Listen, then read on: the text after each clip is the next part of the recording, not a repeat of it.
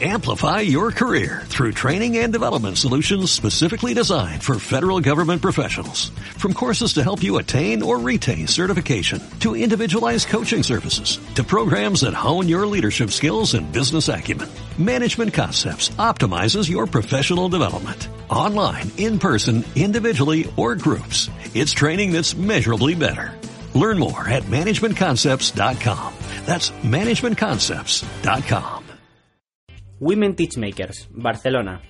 Chatbots, inteligencia artificial o humana. Por Sonsoles Valero. Bueno, eh, bienvenidos a los que os acabáis de incorporar. Eh, muchas gracias por la ponencia. No sé, no veo a, a Isabel. ¿Se ha ido? Ah, iba, iba, a comentar con ella que me ha parecido muy interesante, sobre todo, ah, perdona, vale, no, me, me, ha parecido muy interesante porque os voy a hablar yo también de una nueva tecnología que en el, yo creo que estamos ahora en, en los inicios de, del desarrollo y, y comentaremos para, para, unir las dos, las dos ponencias, sobre todo porque ha surgido una duda el tema de protección de datos, etcétera, y yo como abogada, pues bueno, voy a, voy a intentar dar algún tipo de de solución. Eh, bueno, mi ponencia se titula Chatbots, inteligencia artificial o humana y, me parecía interesante porque yo no soy, yo soy la parte humana de una empresa tecnológica, es decir, tengo mi equipo, somos un equipo multidisciplinar y, la parte, digamos, de desarrollo, eh, bueno, sobre todo legal, pero también la parte de esa parte de ética en, la, en el desarrollo de, la tecnología, pues digamos que la vamos a capitanear una serie de un colectivo de, de, personas que vamos a intentar que esa tecnología sea lo más, eh, lo más ética posible y sobre todo que se tenga una viabilidad como ya, como ya veremos. No sé si conocéis todos a, a Tai. Tai, ¿conocéis Tai? ¿Alguno no conocéis a Tai? Fenomenal. Porque, bueno, Tai es un. Eh, le llaman el robot xenófobo y racista eh, de Microsoft. Así, como para, para entrar en, en harina. Eh, ¿Qué es Tai? Tai era un programa que lo que hacía era conversar con los usuarios de Twitter y iba aprendiendo en función de lo que iban conversando. Es decir, era una inteligencia artificial, un desarrollo de software, pero que iba aprendiendo. ¿Qué pasa en Twitter? No sé cuántos sois tuiteros de aquí, pero, pero ¿qué podía salir mal en Twitter cuando lanzas algo así?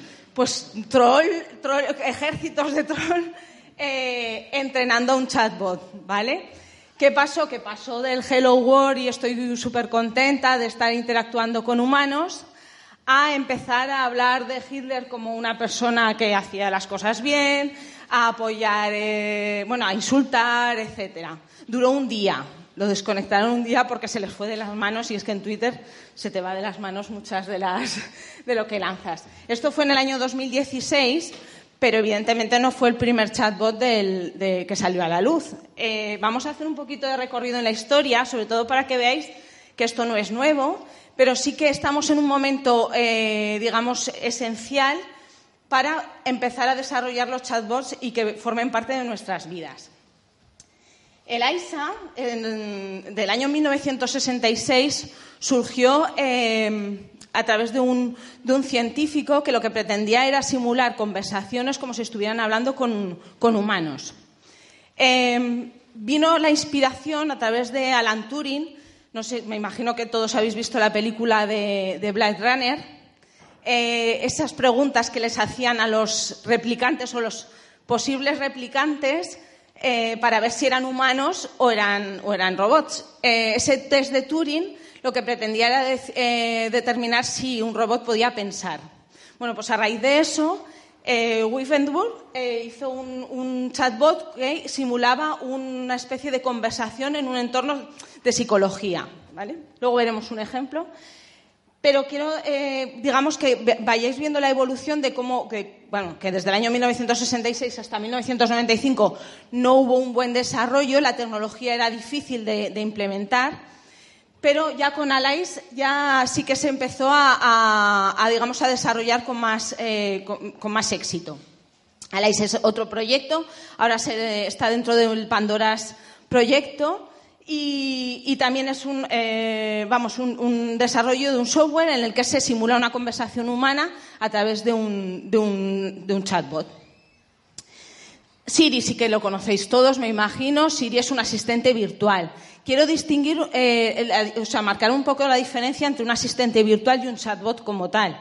Un asistente virtual, nosotros cuando eh, interactuamos con Siri, Siri eh, le podemos hacer una serie de preguntas y la información la extrae de, de otros lugares, de, de otras aplicaciones. Si le preguntamos qué tiempo va a hacer hoy, pues nos, nos traerá la información de, de una aplicación de, tiempo. Un chatbot, sin embargo, va a resolver, va a contestar preguntas y va a interactuar con el usuario simulando una conversación. Nosotros podemos ir eh, incluso modificando las, respuestas en función de la tecnología que vayamos aplicando y tendrá una serie de funciones. Luego iremos avanzando en que es un chatbot, pero que para que veáis la diferencia. Siri también trabaja mucho con voz es uno de los avances de, esta tecnología, los asistentes por voz, que, eh, digamos, ya tienen como, eh, desarrollo máximo con Alexa. Alexa es, como el Siri de Amazon, se llama. Y, desde el 2015 se ha estado eh, desarrollando, pero ahora digamos que es en la actualidad cuando más utilidad se está viendo. la semana pasada estuvimos en el mobile cuando, tú ves toda la aplicación que tienen los asistentes de voz y los asistentes virtuales en distintas tecnologías, hasta en los coches, estás viendo que esto es el inicio de, una nueva era de la comunicación, que es bien o bien a través de chatbots o a través de asistentes virtuales. Eh, y de voz eh, vamos a interactuar con las máquinas de una forma muchísimo más eh, humana, si es posible. O sea, estamos transformando un poco la forma de comunicarnos. Y el, ejemplo que os he puesto antes de Tai, que sería un poco el, final de, esta etapa hasta hoy. No sé si se ve. A ver, el vídeo. ¿Se ve bien? ¿Sí? Esto es el. No veo, sí. Ay, perdón. Que como esto es súper sensible, a ver si lo consigo colocar. perdón. ¿Eh? Ver si. La pantalla es que está en el ordenador, está. A ver. ¿Así se ve bien? Bueno, se ve. No quiero tocarlo. Bueno, se ve bien, ¿verdad? Que si no, si lo toco, se ve. Eh, esto es un chatbot, ¿vale? El de la izquierda es un vídeo que sale. Eh, no sé si veis los de allí bien. Es un vídeo que sale de, de, de eh, el AISA el primer chatbot que os he comentado, y el de la derecha sería la reproducción de lo que se decía en ese primer chatbot eh, con, la, imagen actual, con lo, cómo sería un chatbot actualmente. ¿Vale? Ese sería la misma, es la misma, el mismo texto. Eh, los chatbots, como estáis viendo a la derecha, que es en lo que me voy a centrar y de los que os voy a hablar, es una aplicación, es un software en el que se simula una conversación. Como veis, son preguntas y respuestas en un entorno de una aplicación de mensajería. Puede ser Facebook eh, Messenger, puede ser Slack, puede ser WhatsApp está ahora en proceso de que se abra también para, este tipo de aplicaciones, pero Telegram, etcétera, y también en las páginas web. Pero el entorno, digamos, sería este de la derecha y serían esas preguntas y respuestas. Las preguntas y las respuestas, evidentemente, tú tienes unas programadas y luego el usuario es el que interactúa. ¿Vale? Esa sería un poco la, visión del chatbot.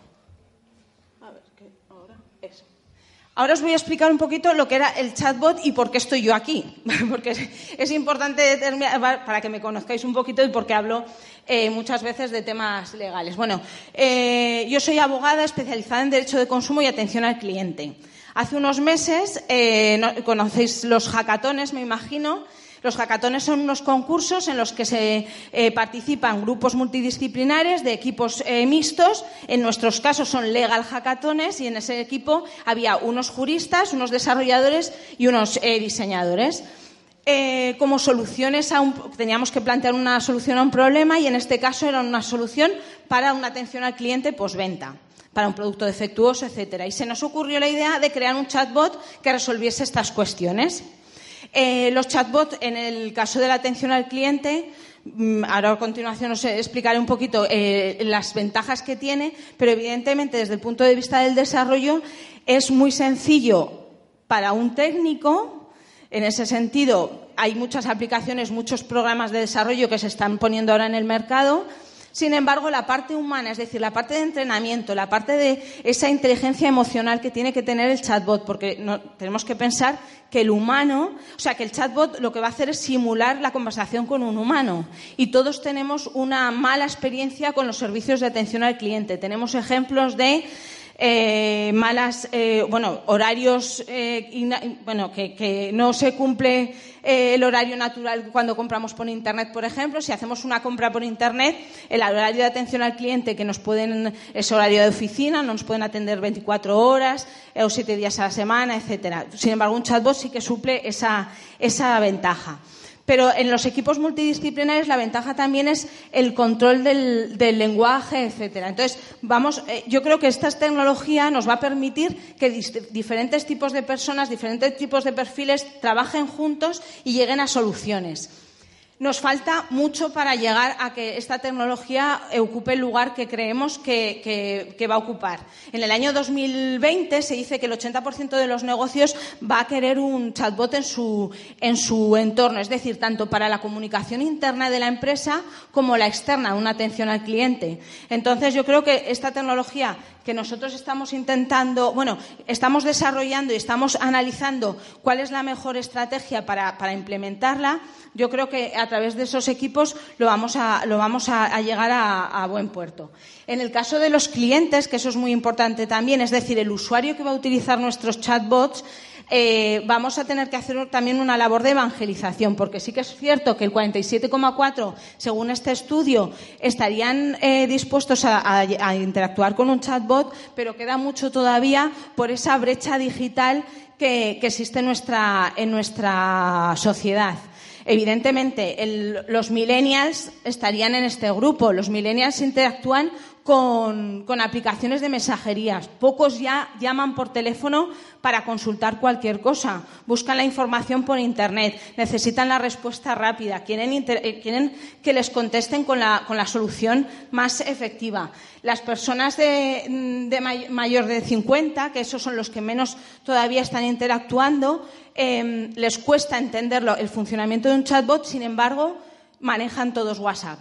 ¿Vale? O sea, el mundo WhatsApp se ha introducido en las casas hasta mm, edades que eran impensables. O sea, mi abuela tiene su móvil, no, no utiliza WhatsApp, pero mi madre sí. Y entonces siempre utilizo el mismo ejemplo, que mi madre no sabe navegar por Internet, pero sí que sabe manejar WhatsApp. Entonces, una de las funciones que tiene un chatbot, por ejemplo, puede ser canalizar la información de múltiples páginas hacia un único lugar. Y es una conversación muy sencilla, es una conversación muy, muy fácil y una interacción muy, muy, muy, amigable para ese perfil. Eh, en esta presentación em, Ojalá podamos tener más eh, ocasión de, desarrollar en grupos, etcétera, en otras ocasiones, para, para poner en efectiva la, técnica de los chatbots. Como yo no era la, la tecnóloga, digamos, y yo voy a la parte de entrenamiento, os voy a hablar un poco de la inteligencia artificial que hay detrás de los chatbots, pero sí que es verdad que cualquier pregunta que queráis hacerme o cualquier duda, bueno, tengo aquí a mi compañero que es el que desarrolla los chatbots desde el punto de vista técnico, pero por favor interrumpidme cuando, cuando lo necesitéis, ¿vale? Yo ahora en este caso os hablo desde mi, eh, percepción personal en el desarrollo de, o sea, de, en la formación y en el tratamiento de la atención al cliente eh, como mi profesión y los chatbots estamos considerando que es una de las herramientas que va a saltar esa barrera tanto de brecha digital como de interacción con las marcas. Entonces, va a ser muchísimo más, más efectivo y mucho más sencillo.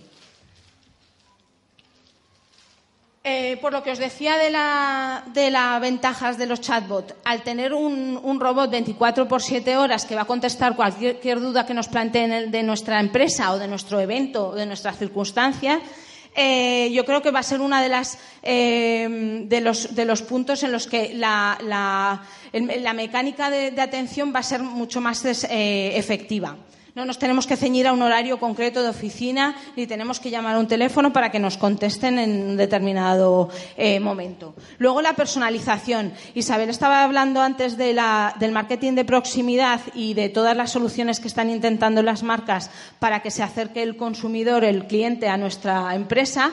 Y la personalización con los chatbots también lleva a ese nivel. Es decir, si a nosotros cuando, en vez de descargarnos una app del móvil, queremos interactuar con un chatbot, lo primero que nos va a, nos va a eh, saludar es por nuestro nombre. Las aplicaciones de mensajería eh, instantánea identifican nuestro nombre de usuario y nos van a decir nada más entrar en estos chatbots, hola, como te llames, que estoy aquí para ayudarte, que necesitas, etcétera. El desarrollo de los chatbots pueden incluir también no solo textos de preguntas y respuestas, sino incluir batería de imágenes, se pueden hacer botones de enlace, se pueden poner vídeos, los típicos GIFs, o sea, se puede eh, em, personalizar el chatbot todo lo que nosotros queramos, siempre transmitiendo la imagen de la marca si es el desarrollo de una aplicación de un chatbot para una marca pero siempre con esa, ventaja de la personalización a la hora de comunicarnos. También se pretende eh, utilizar un lenguaje determinado, es decir,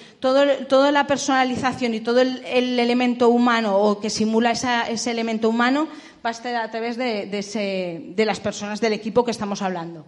Y el lenguaje natural. Eh, dentro de la inteligencia artificial hay diferentes eh, campos en los que están intentando solucionarse problemas.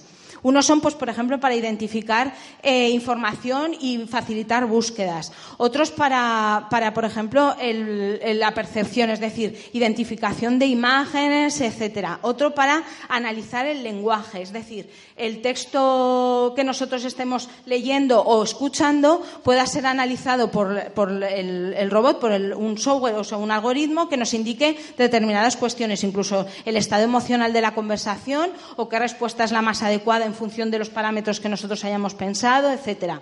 Entonces, la inteligencia artificial tiene un desarrollo que lleva muchos años trabajándose, pero ahora, en este año 2018, es cuando estamos viendo cómo, a través de, programas, de, elementos, no sé, ¿alguno trabajáis aquí con, que no, conozco vuestros perfiles, lo siento, pero eh, con redes neuronales, con machine learning, ¿alguno de aquí? ¿Están todos en la otra sala o tú, vosotros de allí? Vale, pues ellas, quiero decir, yo no soy especialista en este tema, yo eh, me estoy introduciendo y es bastante complicado porque siempre digo que los de letras no entendemos determinadas eh, estructuras, pero sí que es verdad que a través de, esas redes neuronales y a través del Machine Learning se está pudiendo elaborar un proceso de, desarrollo muchísimo mejor. ¿Para qué? Para que ese desarrollo de ese eh, eh, análisis del lenguaje, de las imágenes, etcétera, que nos va a facilitar la comunicación a través de esos chatbots, sea mucho más rápido.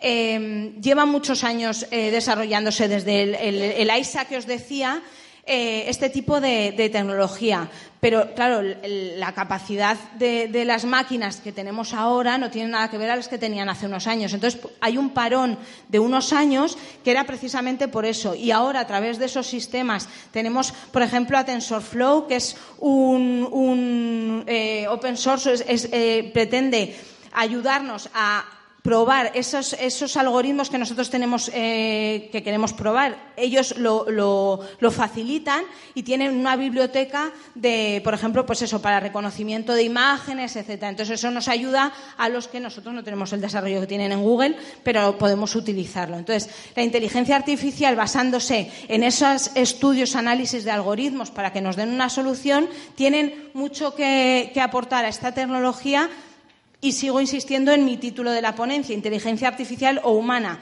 con humanos detrás que van a ser los que vamos a entrenar, los que vamos a ayudar a controlar a ese, robot que no se nos desvíe como se desvió Tai, etcétera. Entonces, ahí por eso lo, lo comento. Os voy a poner un. Ah, es verdad. Hablando de no me voy a entretener mucho con la experiencia de usuario porque sé que tenéis una, ponencia de experiencia de usuario que creo que va a ser también muy interesante, pero todo este entorno de lo que os estoy hablando, o sea, todo ese entorno de una aplicación de mensajería para comunicarnos con una tienda, con un eh, organizador de un congreso, etcétera, eh, todo tiene como objetivo mejorar o, crear esa experiencia de usuario inolvidable, que es lo que pretendemos cuando comunicamos. Es decir, si estamos en un entorno sencillo, cómodo, sin ruidos, eh, que nos van a hablar en nuestro, idioma, quiero decir, incluso interactuar con el mismo eh, eh, código de comunicación, que nos van a facilitar por, ejemplo, hablaban de los beacons, eh, guías mm, de, recorridos en un establecimiento, etcétera. Nos van a dar la solución rápida. Es decir, la experiencia de usuario yo creo que va a marcar el antes y después del desarrollo de los chatbots. Eso es lo que nosotros tenemos que, potenciar. Y ahora sí, a ver si lo consigo poner. Vale. No sé si os gusta esta serie. What would you say if I told you there is an app on the market? We're past that part. Just demo it. Okay. Let's start with a hot dog.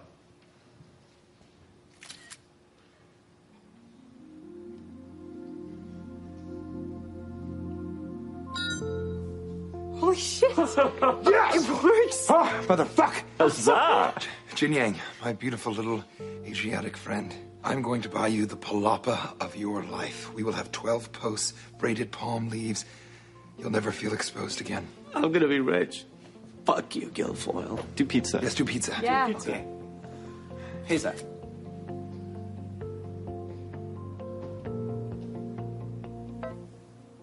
Not hot dog. Wait, what the fuck? Eh? That's that's it.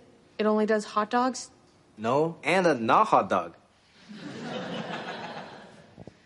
Eso es a lo que me refiero cuando digo lo de inteligencia artificial. Evidentemente, la, idea es esa, ¿no? El, poder identificar a través de machine learning, etcétera, algoritmos, identificar que era un hot dog. Sin embargo, eh, el efecto, o sea, cuando había un, objeto, una pizza, no lo identificaba como pizza. Hoy sí que es posible, hoy ya hay tecnología para, poder identificar ese trozo de pizza como pizza y muchísimas otras cosas más. Pero es verdad que la tecnología ahora nos está ayudando a, hacer cumplir eh, predicciones de series como esta, pero sobre todo para ayudar. Y los chatbots lo que hacen es, utilizar esa tecnología eh, que hay detrás para comunicarse con los usuarios. Esto es eh, eh, la ubicación, o sea, en Dialogflow, perdón, en Dialogflow, que es uno de los programas de desarrollo, de plataformas de desarrollo de, chatbots.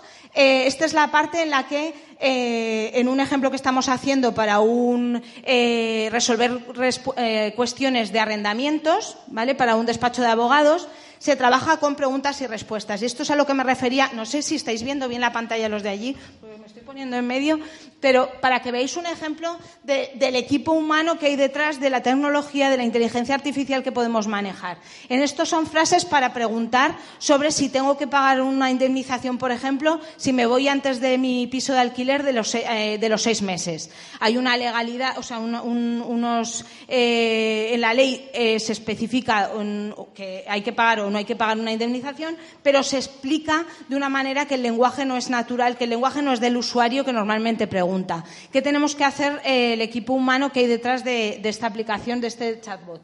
Eh, por ejemplo, en una frase como tengo un piso alquilado y mi arrendatario se quiere marchar antes de seis meses, le puedo cobrar penalización, estamos viendo en diferentes frases palabras como arrendatario, arrendador, eh, arrendamiento, son palabras muy técnicas, son palabras que utilizamos los abogados, que hablamos raro, eso ya lo sé, aunque vosotros los técnicos no habláis más sencillo. Me estoy dando cuenta ahora. Pero, pero entonces lo traducimos, por ejemplo, y, y entrenamos al chatbot para que cuando él le dice inquilino, identifique que está hablando, por ejemplo, del arrendatario. O cuando habla de casero, identifiquemos que está hablando del arrendador, para que nosotros podamos darle una respuesta legal legal ajustada a la ley en función de estos parámetros. Entonces, eh, hay, tecnología que hay detrás que identifica que los seis meses es un parámetro de fecha. Hay tecnología también que intenta eh, marcar diferentes cuestiones, pues por ejemplo de, lugares de, eh, de, ciudades, etcétera. ¿vale? Entonces, esto, por ejemplo, es una de las plataformas que trabajamos nosotros, que es Dialogflow de Google, y, y existen otras más. Está la de Microsoft, está la de Amazon, está la de IBM Watson. Si queréis eh, estas eh, cuestiones o comentar algún tema desde este punto de vista, lo comentamos luego cuando queráis, ¿vale? Yo quería eh, ya terminar Estamos en un evento de Tech and Ladies, de chicas, de aunque mm, veo casi más chicos, no, no sé el porcentaje de chicos que hay en la sala, pero bueno, la idea era que nosotros estamos aquí para visibilizarnos y ver un poco la parte de mujer que hay detrás de la tecnología. Eh, hace un, el 8 de marzo, ya sabéis, eh, eh, fue una, una, jornada de reivindicación, pero se publicó una noticia, bueno, un, artículo de un compañero mío, Borja Suara, en un periódico en El País.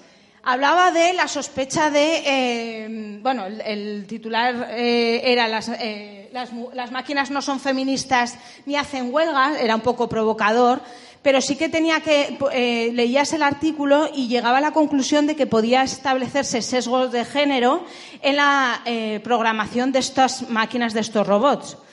Y vuelvo a insistir en la ventaja de tener un equipo mixto, multidisciplinar, etcétera, porque los robots pueden llegar a, eh, pueden llegar a pensar solos, sí, llegaremos a verlo, pero por ahora los que hay detrás programando son humanos. Entonces, esos sesgo de género, esas eh, soluciones automatizadas y ese control por parte de los humanos se tiene que pensar también viéndolo desde una perspectiva de género. Por ejemplo, y os pongo un ejemplo y con esto ya voy a terminar. Eh, un chatbot, imaginaos que eh, construimos un chatbot, eh, desarrollamos un chatbot para una empresa, un centro, un, un centro comercial o una empresa eh, y, y, quiere, quiere hacer el chatbot con un recomendador, por ejemplo, de regalos. No sé si conocéis un chatbot que salió en Navidades eh, que recomendaba regalos. ¿vale? Imaginaos el Día del Padre que le dices que quieres hacer un regalo a tu padre.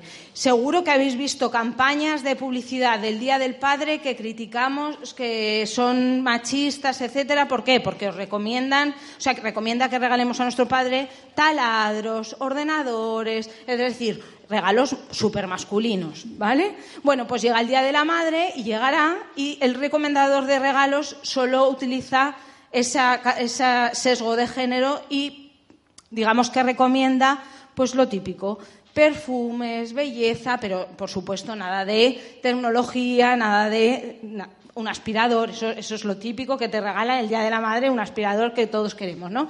Bueno, pues ese chatbot tiene un, comportamiento eh, eh, que va en contra de, de, eh, lo que nosotros estamos reivindicando en esta semana y hoy, por ejemplo, y eso es lo que hay que, por ejemplo, poner el foco. Es decir, eh, existe una, unas, unos humanos, unas personas que hay detrás que están entrenando estas máquinas y todos tienen que tener ese, eh, control, esa, forma de ver el desarrollo a través de, o bien de la perspectiva de género o a través de otras perspectivas, evidentemente, que no vamos a, entrar. Pero hoy era el día de las mujeres y quería reflejarlo.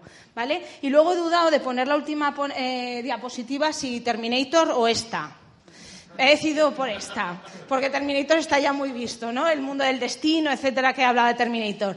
Eh, bueno, no, con independencia de quién, eh, quién es el que dice la frase, pero sí me ha parecido interesante el ver cómo la inteligencia artificial hasta en el año 2018 se está viendo como una, eh, como una de las herramientas que nos va a permitir hacer mucho mejor las cosas. O sea, no viene para quitarnos el trabajo a los robots. Se dice que va a desaparecer un montón de empleo gracias a los robots, ¿no? O sea, se, también sirve para la humanidad. Incluso el, el Papa ha organizado ya su propio hackathon en el Vaticano. O sea, que estamos y estamos en un momento que yo creo que es, es, interesante para todos los perfiles, insisto, lingüistas, filósofos, técnicos, hombres, mujeres. Ahora estamos en el momento para trabajar en equipo y para desarrollar soluciones que nos hagan, pues eso, un, que hagan servicio a la humanidad.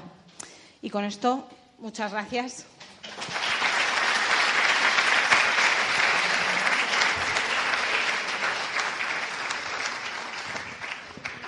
¿Hay tiempo solo para una pregunta? Gracias. Gracias por la intervención. Yo quería preguntarte, eh, en 2020, en principio, que muchas empresas van a acabar adoptando estas tecnologías, eh, ¿qué handicaps crees que va a haber en todo este proceso de adopción, tanto de chatbot para empresas o asistente virtual en público final? ¿Y cómo las podemos resolver? Mira, por ejemplo, la primera es el tema, y lo tenemos en mayo y lo hemos nombrado antes, no, lo quería comentar ahora en las preguntas, es el tema de la protección de datos, por ejemplo. Eh, cuando nosotros instalamos un chatbot en una aplicación de mensajería tal cual está ahora, Telegram, Facebook Messenger, etcétera, nuestros datos están un poco en digamos, en un limbo. Es decir, no tenemos la seguridad, la certeza absoluta de que esos datos nuestros, y hablo, por ejemplo, de Facebook Messenger, nada más entrar, tú puedes identificar el nombre, sí, la información pública que hay en Facebook, pero sí que es verdad que hay otra información que hay detrás que igual no, es necesario, o sea, eh, en los chatbots que nosotros hemos visto los ejemplos ahora, no hacen un aviso legal como es conveniente, etcétera.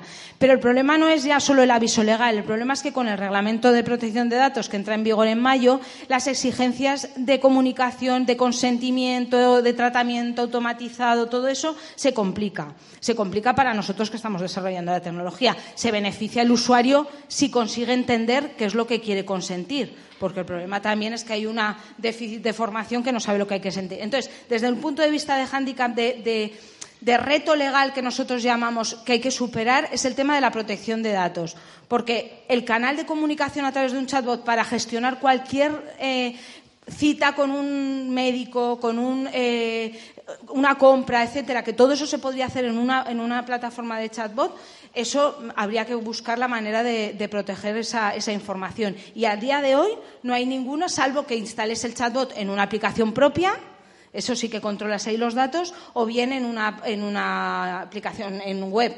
¿Vale? Pero en las aplicaciones de mensajería, que todos estamos pensando en WhatsApp, WhatsApp, WhatsApp, para instalar nuestros chatbots, ahí habrá que ver cómo se soluciona todo este tema. Y luego a nivel de, sobre todo de motivación para que las empresas dejen en manos de, un robot, digamos, automatizado su marca, su, su eh, digamos, su filosofía de atención al cliente. Nosotros cuando eh, entrevistamos a empresas que, les interesa este desarrollo, siempre dicen, ¿no? Dicen, ah, pero claro, el tratamiento lo, lo, tengo que hacer yo, las frases las tengo que construir yo, yo tengo que decir cómo actuar en un determinado momento. O sea, no se deja en manos de una máquina toda la solución, sino que es el. y tiene que haber una supervisión, un control, etcétera. Entonces yo creo que ahora estamos en ese momento de evangelización hacia las virtudes y de, los retos legales que no, yo no lo tengo todavía claro cómo los vamos a solucionar. Yo estoy hablando con compañeros que, y estamos en un momento que nosotros, por ejemplo, nosotros no sacamos todavía a ninguno al, al público que no tengamos la certeza de que no se está manejando ningún dato personal, porque ahora los datos personales no es como antes que se decía, bueno, pues el nombre, el tal, el cual, el IP, el no sé qué, bueno, es la, geolocalización es un montón de cuestiones. No sé si te he respondido bueno, o, por dónde ibas. No he acabado de entender, por ejemplo, el asistente virtual al final es el que podría cambiarme una reserva en mi vuelo o en un hotel. El asistente virtual yo le, le tengo que dar el permiso suficiente para que pueda actuar en mi nombre. Sí, bueno, claro, pero porque te tendrías que conectar. O sea, lo que hace un asistente virtual eh, en el sentido de eh, con un chatbot eh, tú podrías pedir una reserva, pero esa, esa, interacción iría a la web de la, de la compañía y actuar. Eso todavía no se, no se puede realizar, salvo que, porque, porque evidentemente las empresas no están conectadas. O sea, tú te conectas con la base de datos de la empresa, entonces la gestión sería igual y tendrías que loguearte igual, autorizar igual, etcétera. Él por sí mismo no va a hacer ninguna actuación. Otra cosa es cómo está evolucionando la tecnología, porque yo hay un momento, no sé si habéis oído las noticias que Siri, eh, perdón, Alexa, eh, los altavoces que trabajan con Alexa ahora de repente se ríe solo. O sea, buscar en YouTube risas de Alexa y es vamos, eh, para. Quiero decir, estás en tu casa y se empiezan a reír así un aparato en la mesa y es como. Quiero decir que está empezando a desarrollar eh, actividades propias, que eso es por, el propio aprendizaje, pero yo creo que a nivel de cancelar una reserva se, se establecen protocolos de seguridad. Por ejemplo, para el tema de los niños, cuando precisamente eh, compran, se ha habido muchos casos de compras a través de Alexa que, lo hacen los niños. Entonces han tenido que establecer unos códigos de seguridad para que no se pueda hacer esas compras. Yo creo que habrá que ir haciéndolo así, pero por inteligencia propia ir eh, pensando, ir actuando solo, yo creo que nos queda un. Yo recomiendo eh, la demo del asistente de Google, que está colgada en YouTube. Muy interesante el reto que le plantea el asistente. Ah, perfecto, gracias. ¿Lo habéis oído, verdad?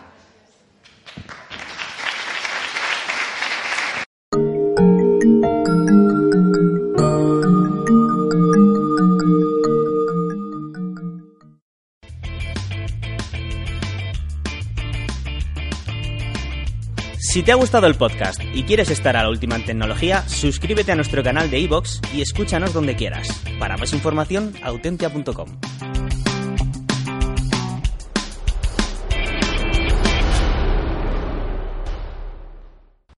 Amplify your career through training and development solutions specifically designed for federal government professionals. From courses to help you attain or retain certification, to individualized coaching services, to programs that hone your leadership skills and business acumen, Management Concepts optimizes your professional development. Online, in person, individually, or groups. It's training that's measurably better.